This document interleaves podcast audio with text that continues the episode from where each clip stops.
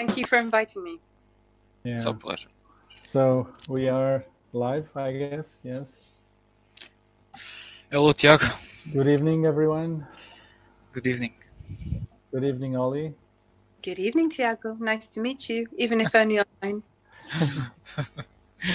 So, we brought uh, here today a late, uh, a late stage guest of the hyper Bitcoinization in Portugal. Holly was invited to participate in the, the talk we had about the BIF initiative with uh, Joe Nakamoto and uh, Shopwork. She couldn't uh, appear back then. I invited her back to talk uh, to us about her story, not only in Bitcoin but but also in Portugal, and to talk uh, and to talk to us about her work, her recently work um in the south of Portugal as well, while organizing some Bitcoin meetups and while getting in contact with some local beef, beef producers, I think. And those will be the major topics of our conversation today. So the people tuning in can be, I don't know, noticed about what we're going to talk. So Holly, can you introduce yourself to, to our community? Sure, of course. Uh, it's it's my pleasure to be here with you this evening. Thank you for inviting me again. Um, and my apologies for my absence last time. That was an, an oversight on my behalf. Um, sure, my name is Holly. Um, I'm originally from Manchester in England. I've lived in a lot of different places, certainly all over Britain. Um, Italy, I've spent the last 20 years in the Netherlands, uh, emigrated from the Netherlands um, really fully last year, um, having landed in the Algarve. Um, like many British people, I, I really love the Algarve. Uh, I, I found myself my own little uh, slice of paradise here on the west coast. It's just so beautiful, and the people are so nice, and the food is so amazing, and uh, it definitely has the great benefit, from my perspective, of of having quite an active Bitcoin community, which is just wonderful, and and I'm doing my very best to stimulate that and to augment that as much as I can. So how does Bitcoin get into into your life? Bitcoin came into my life in 2016. I started to learn a lot about it um, and to attend conferences. Um, I became very, very interested in it.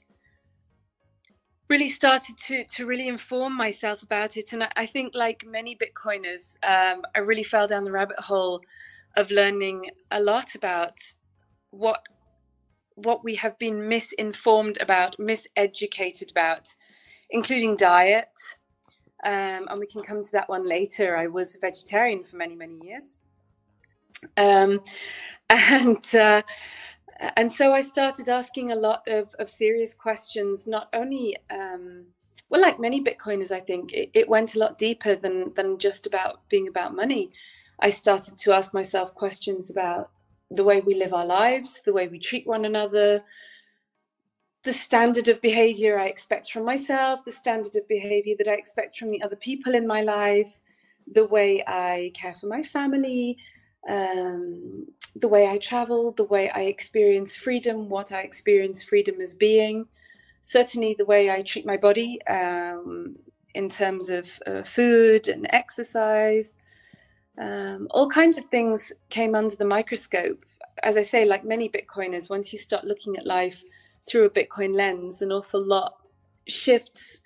And like many Bitcoiners, um, a lot of relationships shifted for me as well. Um, I lost a lot of friends actually, including my former colleagues, but also I think that also happened during Corona times when I saw how people responded to what I experienced very much as government overreach into the domain of the family and freedom, personal freedom, personal sovereignty.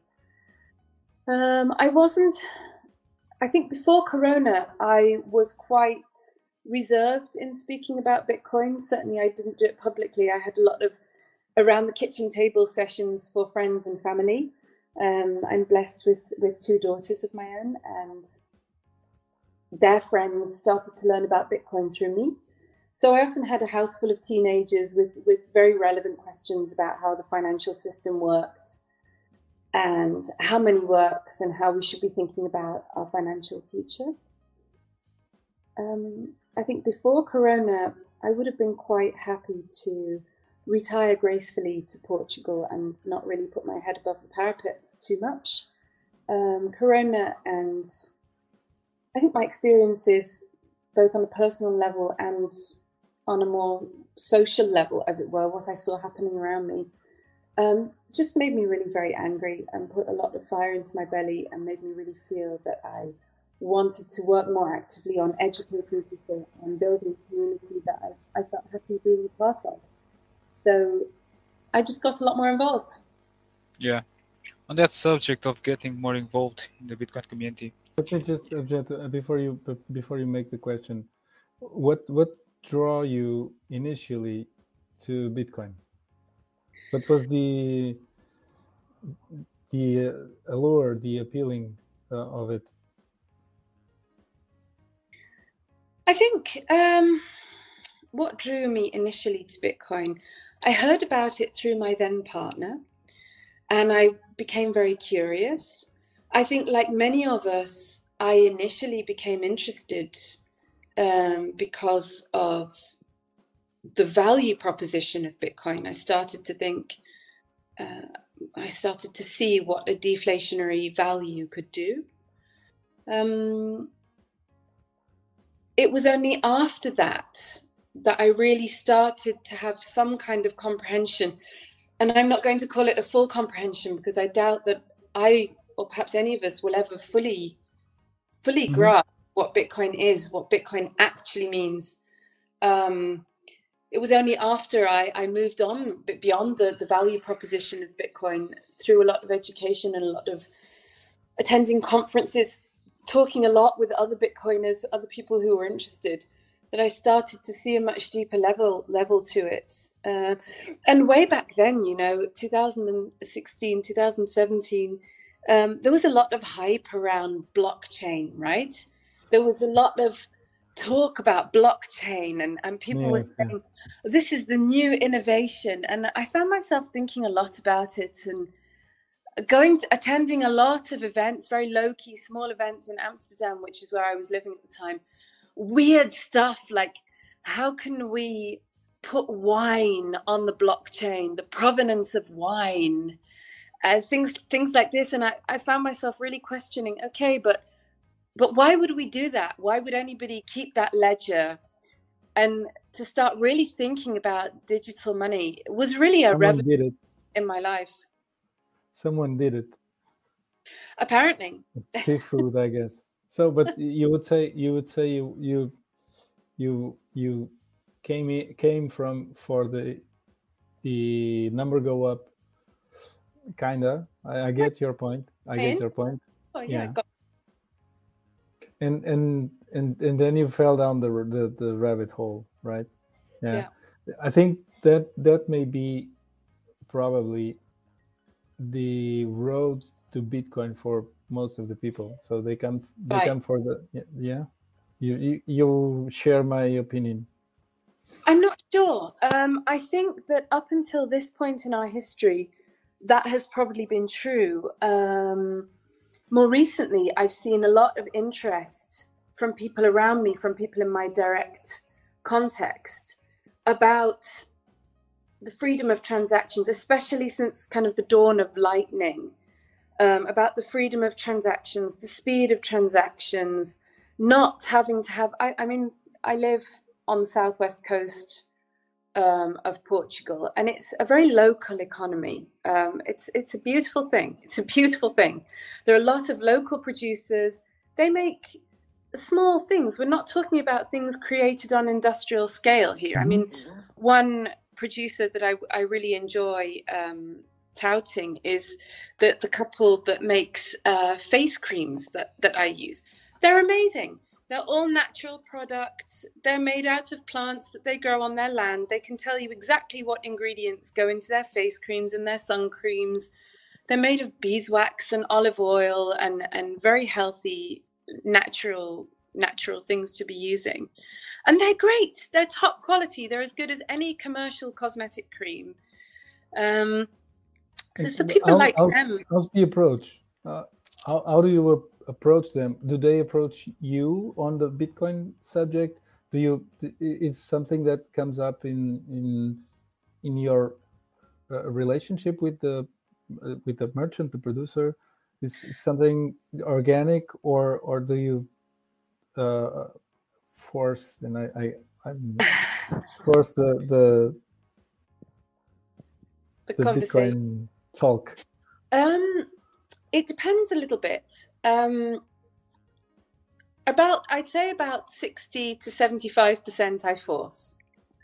But there's also very much the, the kind of people that live where I live are a very special kind of people. They're often people who um, there are various subsets of, of people who live here. Um, besides, of course, the Portuguese residents who are very tolerant of, of, this influx of foreigners who've come to, to their beautiful home territory. Um, you've got serious hippies, people who really want to unschool and be off grid and, and be this and be that. Um, you've got people who have come for the sport. So, uh, where I live is famous for surf, um, but it's always fantastic. It's just a fantastic area for for basically any kind of physical activity. It's um, really, really conducive to an outdoor life, um, whether it's kickboxing that you're into, as, as I personally am, um, or hiking, or running, or motorbiking, or mountain biking, or swimming. You know, you name it, you can find it here. Wonderful horse riding, climbing, it's all here. So you have a very sporty in general population. And I do think that whole group the sporty group, the hippie group, the people who came here to take a distance from traditional society, they all share a certain inclination towards freedom. Um, and freedom comes, you know, as I'm sure you'll know, in, in very many various forms. And one of those forms is financial freedom. Perhaps the basic form is financial freedom. So, in about 25% of, of these contacts, I find that Bitcoin is an extremely natural growth onto a conversation about generally um, about general personal sovereignty. I, let me put it like that. Yes, but uh, uh I'm sorry, but uh, I'm, I'm I'm I'm taking your your your time. But no. would would you say uh, because the, the the the feedback I get is is that they at the end of the day they they they when I say they I say merchants so they they want cash euros and what do yeah. I do with Bitcoin? So uh, how, do, how does that because I do, I understand that they they probably need Bitcoin. You probably understand it too. Uh, but I get their point. So they have to pay taxes at the end of the month, and and they need uh, euros. Although there's ways to to to go about that, but how do how do you, do you convince them to to take to take uh, Bitcoin? Do, do you think it's easy, or or there's there's some work you you need to to do to to get them on, on board?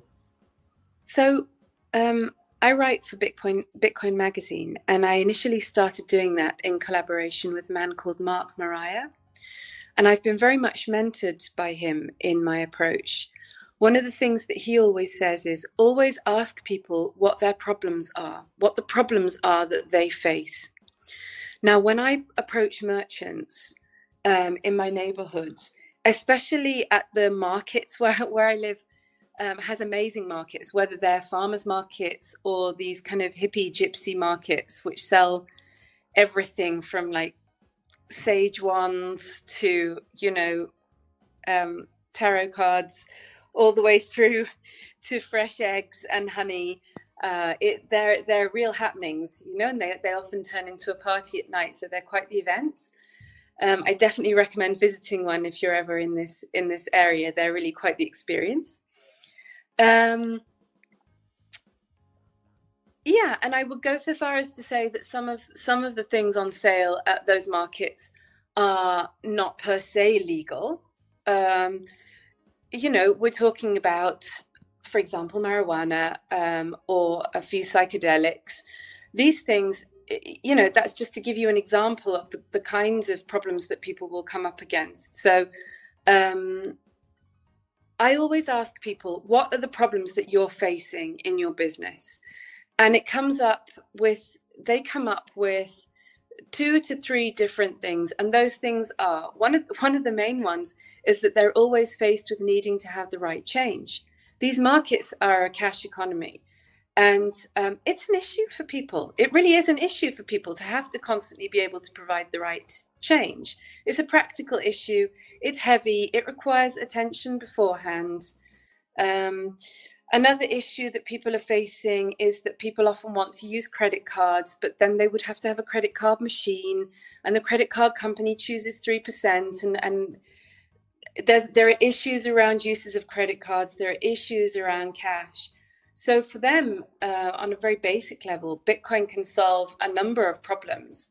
Um, it can solve the issue of not having a credit card machine and not wanting to pay the 3% to the credit card company. It obviously solves the issue of not needing to provide the right change. It's anonymous. The transactions happen like this. Um, since the advent of Lightning, um, which I think personally think has absolutely revolutionized the the way we use Bitcoin and the way we can promote adoption with Bitcoin. Um, I don't know if that answers your question, does it? I feel as if I went a bit off topic. Yes, you did. Yes. Uh, even even for for for the, the, the problems you you you stated, it's it's um, across all merchants, not just merchants who sell less less conventional uh, products. But it's it's uh, i think it's it's it is for all merchants. So it, in order to take and i speak to myself uh, for, for myself I, I i am a bitcoiner but i i don't regularly uh, uh carry cash with me. So I, am all for digital payments. If I can have digital payments on a on a pristine network, better. Absolutely, absolutely, and but, you know, I think the the um, another layer of this conversation um, starts. Sorry, I'm just plugging in my phone. I was yeah. worried I might run out of battery, and indeed, I am threatening to do so. Um, so, another aspect of this conversation comes when you start asking people um, or you start mentioning uh, the I word to inflation uh, to, to people, and that the I word being inflation. Um, once you start asking people if they've noticed a difference in the price of their basic goods, the basic goods that they need to produce the things that, that they make and sell, um, the answer is absolutely unanimous. And that, of course, opens the door for a much bigger conversation about inflation and deflation and the origin of, of Bitcoin and the origin of fiat. Um, it's very interesting for me in more recent times to, to start discussing. I've just come back from a, a trip to England, which is where I'm obviously originally from. Um, and I was actually quite shocked and saddened, to be honest, about the number of businesses that I came across in England, especially in Manchester city centre, that were kind of proudly displaying a sticker saying, We are now cashless. Really? Um, yeah, a, yeah. Is that a wow? My God. It's a big thing. It's really Starting a big to thing. happen in Portugal also. So every time I went out to eat, and I went out to eat several times during my trip, um, I could never pay with cash. All of those businesses were cashless. And so then you start getting into the territory of discussions about CBDCs, um, and so on and so forth. And, you know, even though these businesses have apparently swallowed the idea of, of being cashless, um, people are very suspicious about the idea of CBDCs. I'm happy to say. I mean, I hope we don't all go as placidly as sheep to the slaughter down down that particular road to hell you know um yeah i i, I have a a negative view of that. So I think we will, at least the majority of people will will go happily to the slaughterhouse. But, but mm. that's that's just me. Uh, and then for for for what I see around me, uh, do believe I do believe, especially in Portugal, that we will go down that road really fast. And when it comes but, to yeah, do you want to go go go? No, when it comes to reversing that trend, oh, he has been doing a tremendous job in the southeast region of Portugal. Holly, can you talk to us about uh, your your role as the principal organizer of Bitcoin meetups all on the mm. Algarve region of Portugal? And how, how uh, well, did the idea come, come from? Where, where, did you have uh, previously contact? Did you have a previous contact list of Bitcoiners already in, in Algarve in the, the Algarve region before the meetups, and the meetups served only to um, Did I have a previous list of con- No, no. Um, I I didn't, and I'm. I, you say that I'm doing a, a great job, but I'm actually feeling really guilty because I haven't arranged a meetup for ages. I've been I've been busy. Um, all kinds of stuff has stuff has happened and come up, and and so I haven't been doing as good a job at all as I intended to this summer. But you're prompting me to to do better at that. Um, no, I mean the the um, the original idea of uh, meetups started after I spent some time in El Salvador with my ex partner. And we experienced how nice it was to have some community around us with whom we could um, discuss Bitcoin. I mean, El Salvador is obviously other level. I mean, it's like Bitcoin Mecca at the minute, you know. Um, so yeah, we, we met a lot of very interesting people there and um, both felt that it would be nice to, to have that kind of community where we were. Um, and it really arose fairly spontaneously after a workshop on Bitcoin when a few people said, gosh, it would be nice if we have questions in the future, it would be nice to uh, to be able to discuss those. And I basically said, well, maybe we should get together once in a while um, and that turned into some a series of meetups. But I'm certainly not the only person giving Bitcoin meetups in this area. Um, there's another man who I believe prefers to rena- remain anonymous, but has founded a group called Deep Divers. He's much more technical than I am. So my groups were very social. My meetups were always very social. It was more getting together on the beach and, and having a drink and a chat. His really go into technicalities um, about anonymity, for example. Um, I believe he's hosting one in August about CBDCs and the dangers of CBDCs. So I'm certainly not the only person. He's also very active in Bitcoin education um, and has done a great job of onboarding quite some merchants down on the south coast. Um, I'm much more focused on the southwest coast, and I think the numbers of the number of meetups has grown. There was a time when I was struggling quite some regarding the content of meetups, um, just because I got the sense that people would like more than just a sociable meetup but that people were not that committed to um, to a more content level meetup. So I've been struggling a little bit with form, but um, the numbers grew, and I think situations change, and I'm starting to think it would be nice to have meetup groups which are in the, the on the south coast. I would like a specific Wild West edition of the Bitcoin Tribe Algarve, and we'll stick to the to the West Coast. Um, I'll take a lot more responsibility for that. It's also quite nice that there's quite some crossover with Bitcoin and carnivores.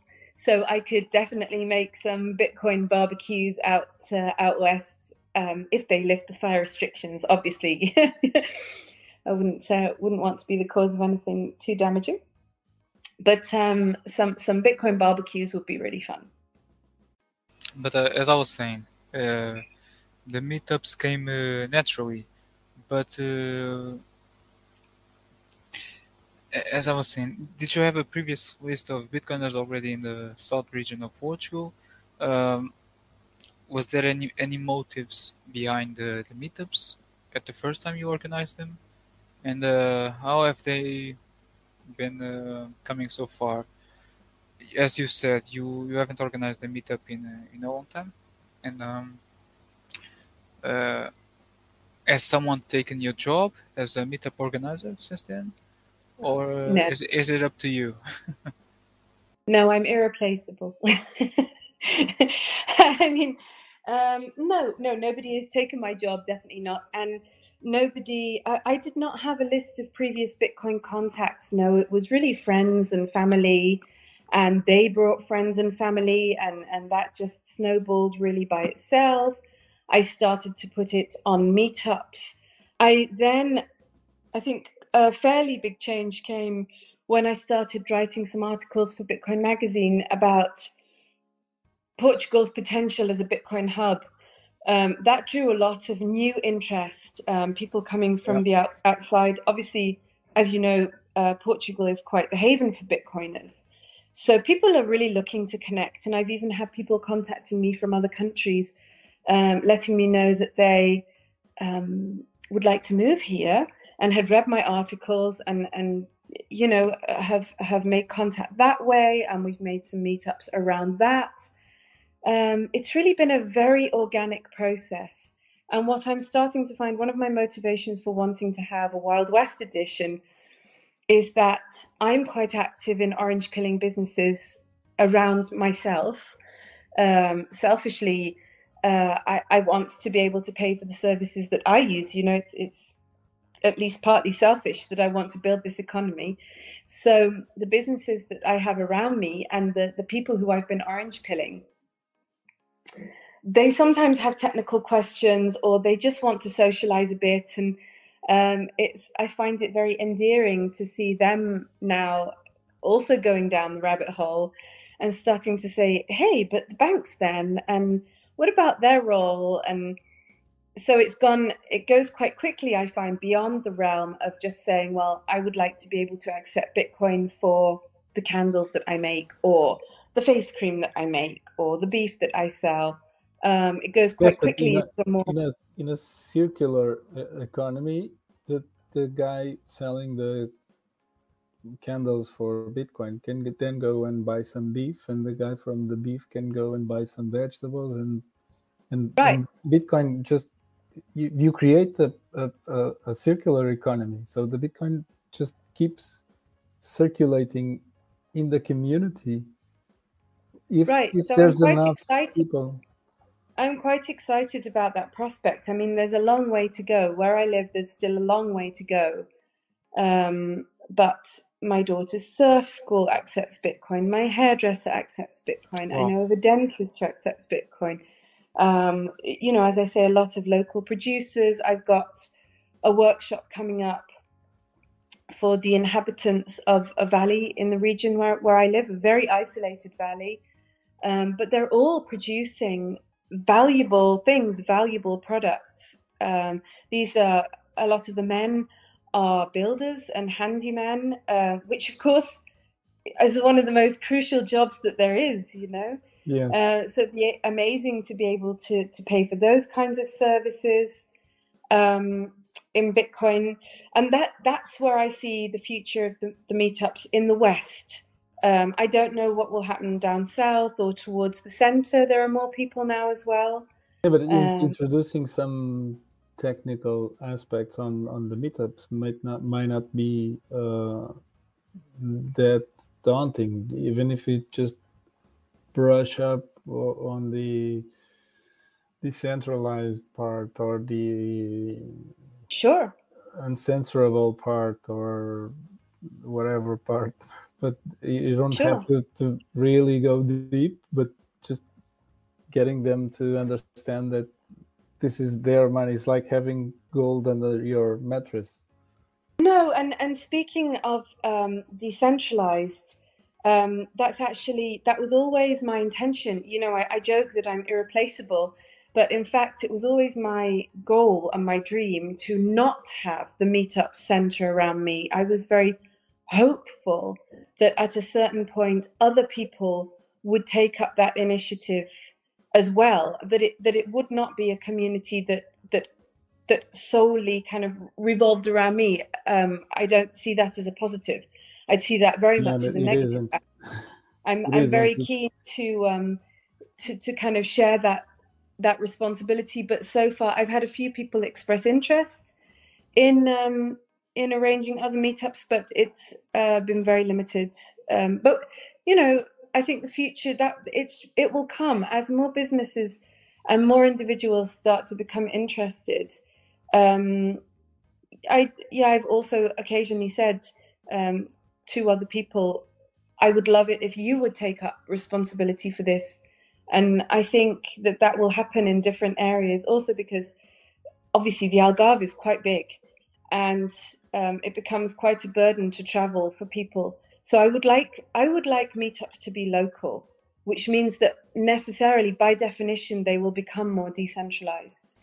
Yeah, when it comes to, to those producers you mentioned and the, the business the businesses you've mentioned all along, are those in the btcmap.org website or or not?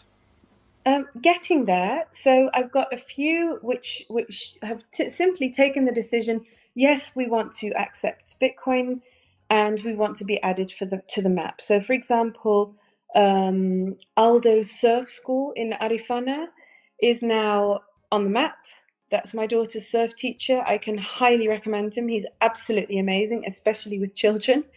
Um, and he's, you know, that was a very easy conversation um, when we spoke about well his family and his financial planning at a certain point i can't remember how we got into such a deep conversation when i was taking my daughter to her surf lesson but somehow we did and and that the conversation moved quickly to bitcoin and by the next time i saw him he'd set up an account and was keen to accept payment in fact now he refuses payment in fiat uh, so that one's on the btc map um, the, the, the hyper-Bitcoinization. That's hmm? when you get to hyper-Bitcoinization. Right, right, then exactly. You, you, don't you, you reject the, the exactly you reject fiat payment. Uh, the massage therapist is on the BTC map. Um, the, there are several um, businesses on the BTC map, but I do also have a number of businesses who are what I would describe as currently Bitcoin curious so we've had the conversation. they want to start accepting it, but we haven't yet sat down and got them set up with the wallet. And until that happens, um, you know, they, they won't they won't yet go on the, on the map. Um, but it's an exciting time. I, I'm loving start, seeing the points on the map grow. I think that when when you start seeing other businesses uh, starting to take Bitcoin and they, they start to ask us, why, what is this? Why, why are they taking this? Is, isn't yeah. this, a, isn't this a scam or isn't it, you see yeah. one, it just, it takes one or, or two and, and, and it does. I mean, I don't want to, I don't I want hope. to paint an, an unnecessarily rosy picture.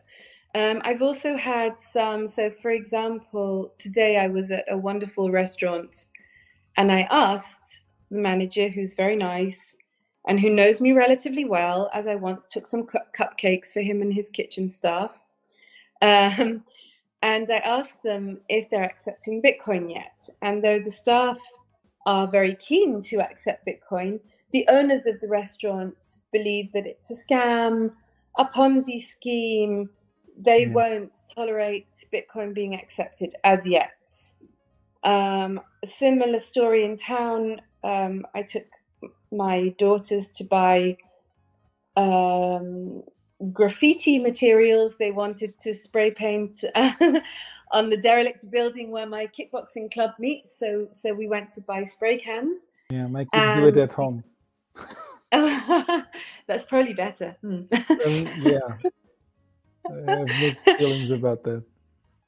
Oh, yeah, I I see that point too. Um, but the, the guys in the paint shop, they were very keen, and I gave them the whole talk. And uh, we had this great conversation, and I went back the next week to say, just, "Shall I have you put go, on?" You just go cold turkey. Like, do you take Bitcoin? Can I pay this in Bitcoin? Just that's what I do. Out of the blue, yeah. Yeah, yeah, that's what I Whoa. do. And um, the guy in the shop um, was very keen. I went back next week. I showed him how I, I explained, helped him to helped him with the wallet. Um, went back next week to say, for uh, what am I using? Um, Muun uh, or Coinos. I like like yeah. Coinos a lot. Um, wallet of Satoshi. What's yes. with the face? I I hate Muun. Just just. You hate Muun. Why do you hate Muun? Yeah, I don't like it. It's why not? The whole process and the backup and the and it's not lightning and yeah, I don't like it. So it's personal personal choice. I prefer use it I prefer to use wallet of Satoshi. It is lightning. No, it isn't. They do. Uh, I can uh, I can make yeah. lightning transfers through. I know you can. They do a, a submarine swap in the backend, so you don't see it. Sure, sure, sure. Okay, yeah, okay. Agreed. Um, I found that Coinos is very popular with vendors. Yes. And yes, I know it's custodial. Yes, I know. Mm-hmm. Um, but one of the things interesting for, for somebody, I you know, I'm I'm not a vendor, so I wouldn't have thought of this aspect. But one of the things they really love about it is that they can make a profile. So, like for your social media, they can make a profile picture and a background picture, and that's very attractive if you happen to make handmade cosmetics for example um, to be able to to put a picture of your products on there it's it's a nice they have a they have a, nice a marketing tool. They have a point of sale. I've, I haven't visited them for for a while. So they have a point of sale or? Yeah it's it's a nice it's a nice um i, I knew them uh, a few years ago. Okay, um, I didn't realize they were that old. Yes, they they are, and now they rebranded. So now the one I I knew it's on classic.coinos.io or com or whatever, and and they they moved to the coinos.com to or io uh, to the new rebranding of the of the stuff. So because so when nice I used one. it when I used it there was there wasn't a login page per se ah now there now there is there's a whole profile page and it looks mm-hmm. really yes, yes. really shiny and nice and very professional. Uh, wallet of satoshi is very easy. Uh, i used to like blue wallet but that was a bit of a fiasco by the end. Um, yeah they, they just dropped the support for lightning because yeah so that was embarrassing. I actually had a couple of experiences in which you can um, still use I it with lightning but you need you need uh, uh, to to i still use blue wallet with with my node or with LNbit mm. on lightning mm. yes mm. well i i tried to pay uh, I'd, I'd helped i'd orange pilled somebody and i was trying to buy something on a blue wallet and that that failed because of um because blue mm-hmm. wallet had because of rather lightning. suddenly stopped working. So that that was unfortunate, but that's that's what I you know I, I, tend to give people a variety of of these things. But anyway, just to finish the story about the paint shop, um, I went back to see if I could have them put on BTC Map. Um, but the young man in the shop said that the owner of the shop had refused and said that Bitcoin was for criminals. So we're not going to be doing that. Um, you know, what can I say? Give them time. Give them time. It's we're yeah. not in any hurry. It's about time.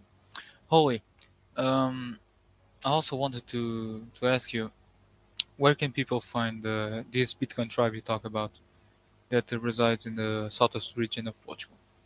Um, Bitcoin Tribe Algarve is a Telegram group. You'd be most welcome to join it. Um, yeah, that's it really. You can find me on Twitter, but I'm I'm not especially active. Uh, I have a Nostr account as well. I'm slowly figuring out Nostr. To my shame, it's taken me quite some time, uh, but I'm very excited about it. Very excited about it. And I also, speaking of things I'm excited about, I don't want to say too much about this yet, but um, I'm working on a new project which I really hope to launch. I'm hammering out some ideas about it. And um, for a long time, I felt a little bit alone and isolated in the efforts to spread Bitcoin education and support Bitcoin adoption. That's what I, I really strongly would like to do. Um, and so I'm looking into ways to be able to scale that up and roll that out and, and help to support more circular economies and, and more get more people, ordinary people, people who don't necessarily understand code or or uh, the the back end workings of of wallets, people who don't have that level of understanding to, to get them to a point where they can accept Bitcoin and transact in it. So I'm quite excited about that. Yeah, and I think one project, one project that can help uh, people get get introduced to Bitcoin is the the future demand that is that exists for uh, good local produced beef.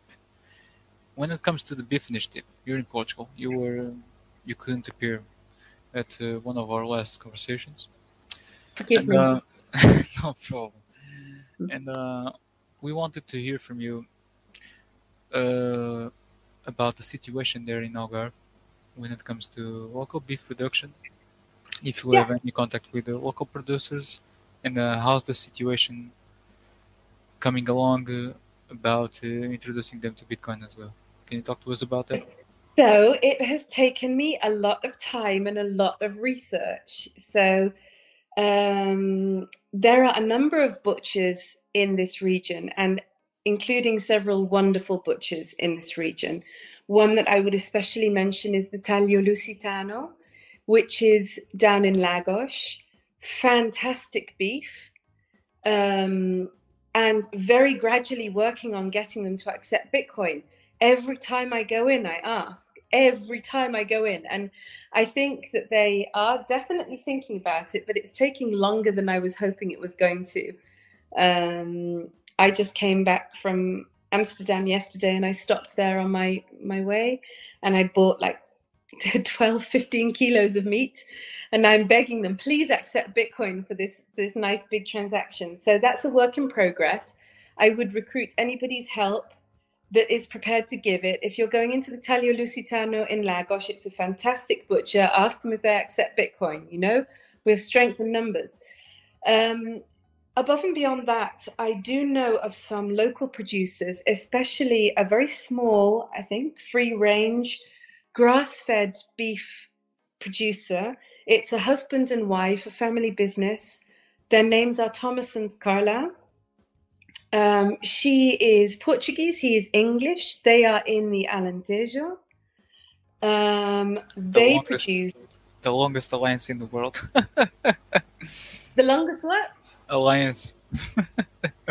yeah, well, there you go. Uh, but um, I've talked them into accepting Bitcoin. So I've just been delighted by this. Their beef is incredible. And now I can pay for it in Bitcoin. This is just great each time it's a bit of a slow process. We keep running into a few technical difficulties. So now I've promised to give them a tutorial before my next order so that we can really sit down and, and work it through together because we kept we kept running into issues because they couldn't accept lightning and um, etc etc but we will work around that um, i believe that there's another initiative called casa fria um, I believe that's the right name, which is also in this this area. So obviously they'll be next up for an orange pilling mission. Um, I've also I've also started simply asking around, simply because where I live, if I drive into the next village, there are these wonderful herds of cows on either side of the road. And I started asking around, so um, whose are these cows, and um, where can I get one, basically.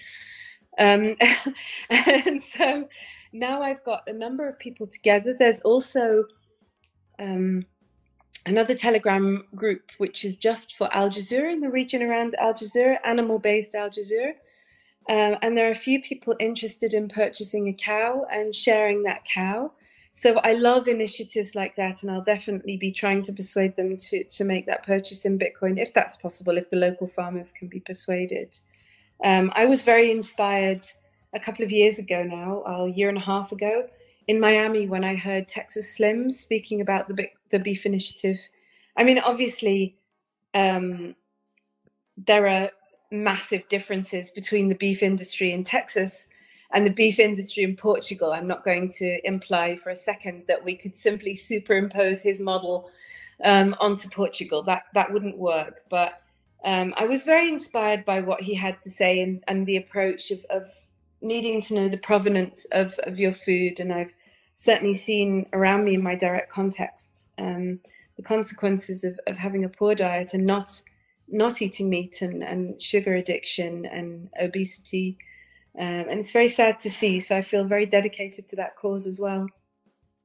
Perfect. And uh, what what do you think uh, is missing when it comes to getting these not only producers but also businesses along not only to accept Bitcoin but also to be incentivized or even subsidized by Bitcoiners to I don't know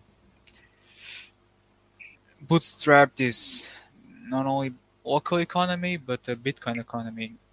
What do you think is the missing ingredient in all in all this? I'll tell you. I'll tell you exactly what. That's a good question. Um, I think we all need to take on responsibility. I think we all need to start thinking about okay, who can I orange pill? Not when will it happen or someone should. I. Who can I teach about it? Think we need to, to take some responsibility um, for creating the world around us. Sorry if I sound a little bit um, like I'm preaching a sermon. I, I, certainly don't mean to, but I suppose Bitcoin has definitely got me to think much more about the way we all live our lives and, um, you know, including in family issues and relationships, but also in terms of community. And I think since I've learned about Bitcoin, I've, I've felt much more connected to communities around me. Um, and I've, I've realized with some shame that, that I never really used to do that. Um, that it, it was would never be high on my agenda to think, okay, how can I actively help the people around me? And now I try to do that a lot more. I think we we all as Bitcoiners need to take on that responsibility and think, okay, what can I do to promote this. Make yourself. Um, I was featured in an article recently about um, uh, a group of people, rather tongue in cheek, the name. We call ourselves the Chief Lightning Officers, as if we were designated somehow. I think it's funny, um, but it's nice and it's a good group, a very active group. And we talk. We meet on a. We meet once every two weeks and we discuss our wins and and people that we've onboarded and businesses. I find that very inspiring just to be able to talk through with other bitcoiners.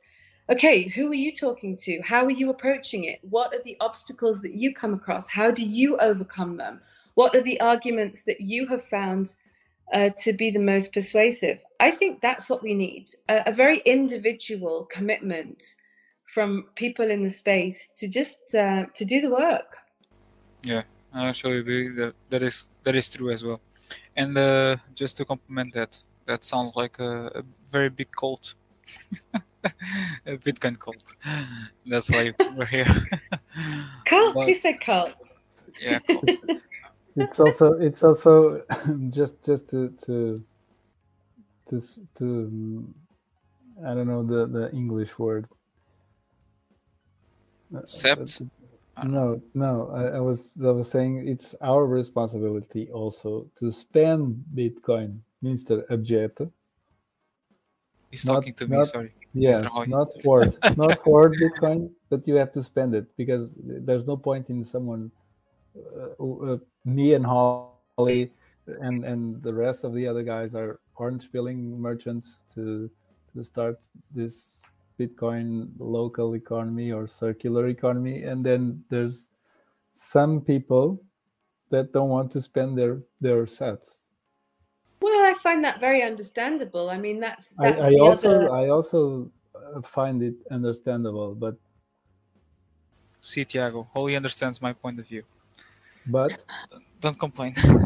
but Holly, we don't want to, to waste much more of your time you, as I, as I was saying from the beginning, you have been doing uh, an amazing job. Uh, oh, thank you, and thank you very much for inviting me. And um, when it comes to the beef initiative, there there is what I think uh, the most important project we have in, on our hands.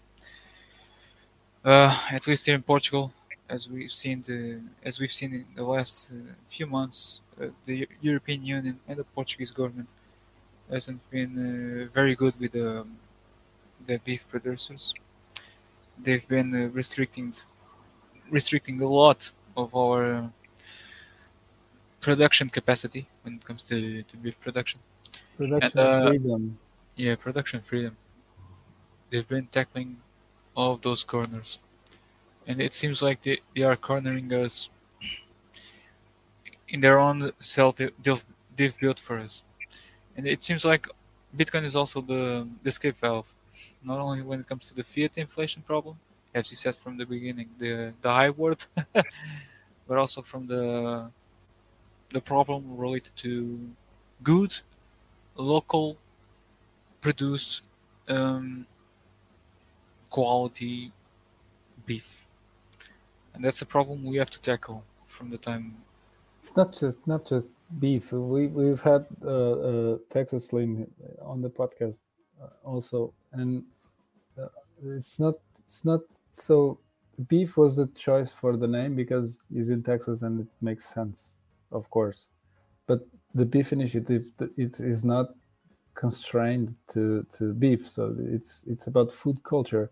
So either yeah. it's vegetables or fish or pork beef uh, whatever. But to be local locally produced and and produced with quality and without having like 50,000 um, pesticides or or chemicals or I'm not saying you you should go organic, but you don't probably you don't need the fifty thousand uh, uh, chemicals. You you you would be fine with 5 mm-hmm.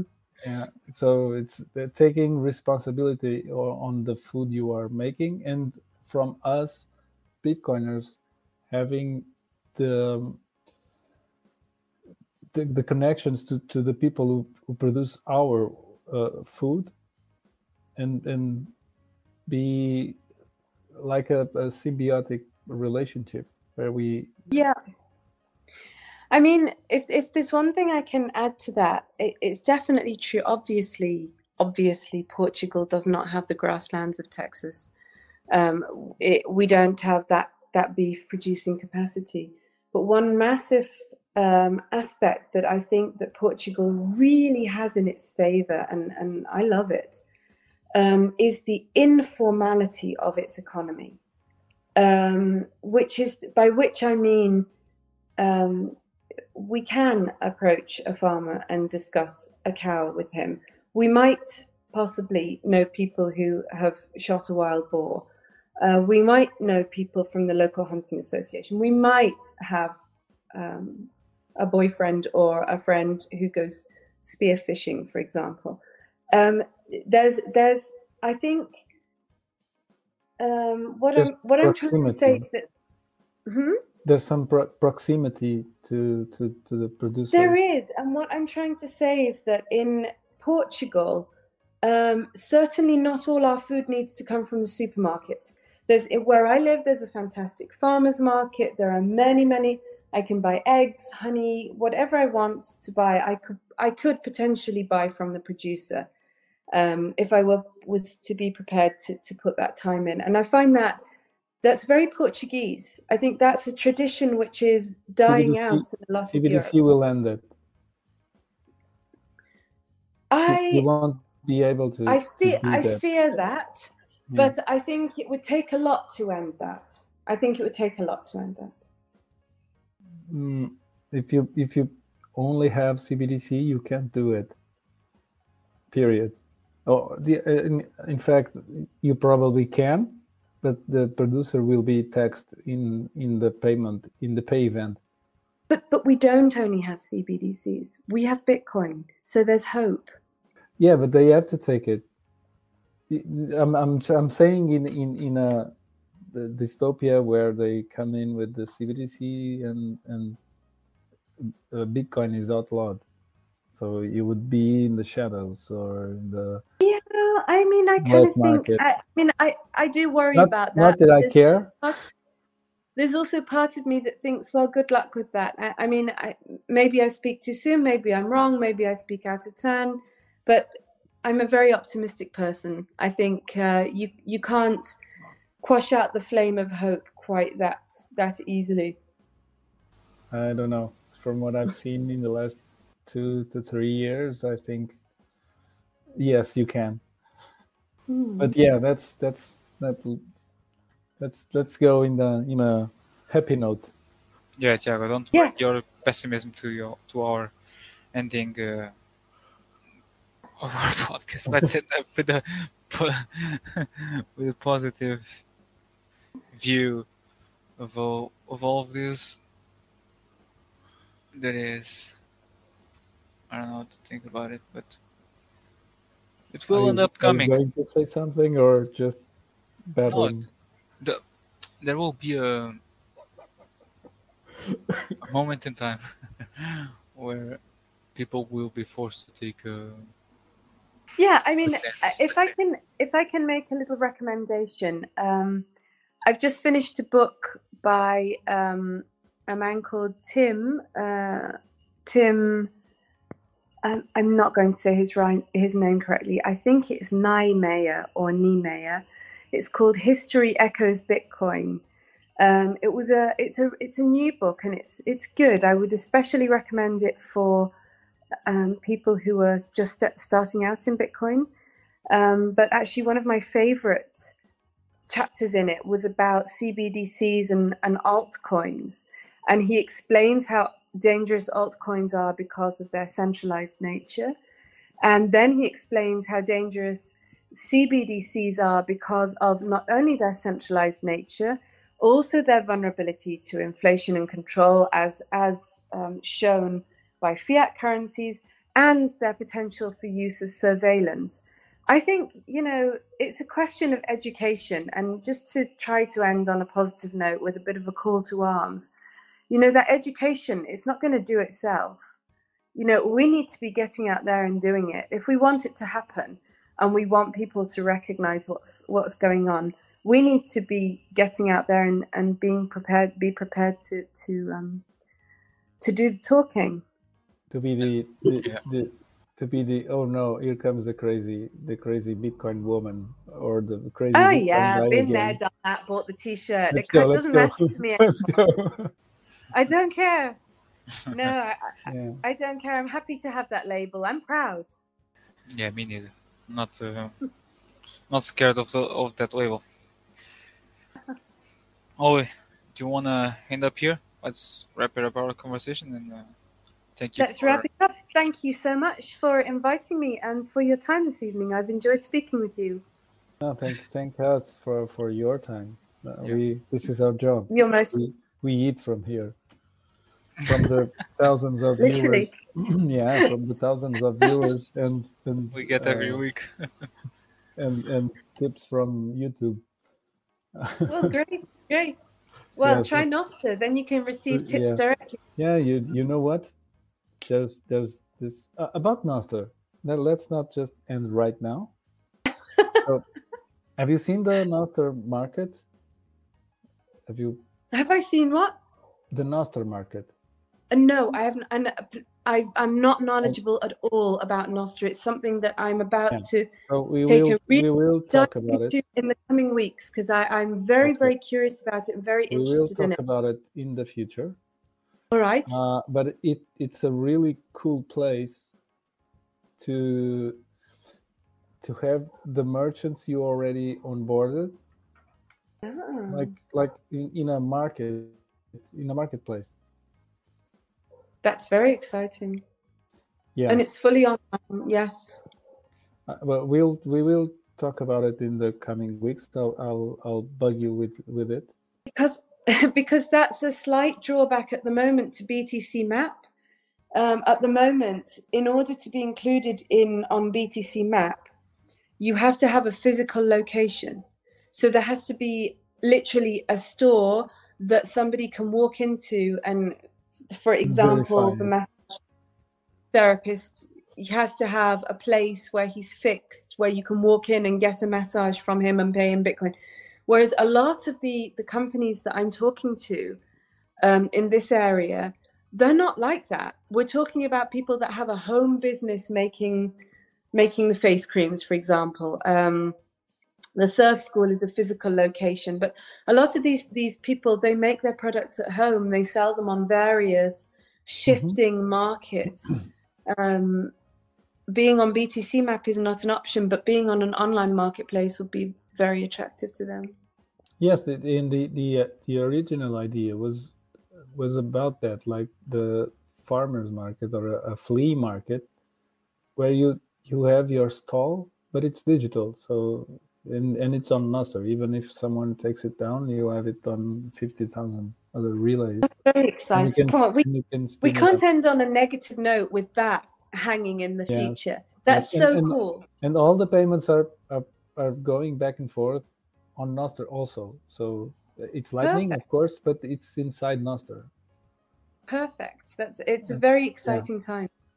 Yes but I will I will bug you out with that because it, it probably it's a, a, a, really cool project with the uh, and and you onboarded a lot already, a lot of merchants already, uh, and it's it it's probably a, a a cool market you can you can make because there's there's some similarities in the products. Even though someone makes candles and someone makes uh, beef but but it's a local thing. It's a farmers uh, thing and it's probably they can fit all inside the the the, the, the market basically everyone has this little stall that sells their products. Yeah. You see that's that's so exciting. I think that's so exciting. It is. And what's that what's end up here right? Yes yes. It's time to ah, wish you guys but, good but I was saying, I was saying, I was looking into, and you can stream to Nostr. There's the there's the possibility you can okay. directly to Nostr, but uh, uh, there's some technicalities uh, that we can do do right now. But basically, yeah, user user friendliness is still an issue. Yeah, no, it's not that. It's it's just the way the way it works uh, and the way you have to upload the video stream. It would prevent us from from uploading it to YouTube, for example. But mm. it costs like around a thousand sats for one hour of streaming. Yeah. Yeah. Now we oh. can end it. Now we can end it. Now we can end it. Okay. Good because I'm getting sleepy because I'm thinking of three more things. Pleasure, it's, it's, better to end, end right now. And what Take a nice care. accent you have. What, what a nice accent. Yeah. Well, thank you so much, and and you too, and you too. Good night, guys. Good night. Don't, don't leave. Don't leave already. Just just stay yes. one or two minutes behind the in the backstage. We'll we'll wrap it and up. for here. the zero, and for the zero people uh, uh, viewing us tonight, They'll come Goodbye. in due time. In due time, they will come. Goodbye.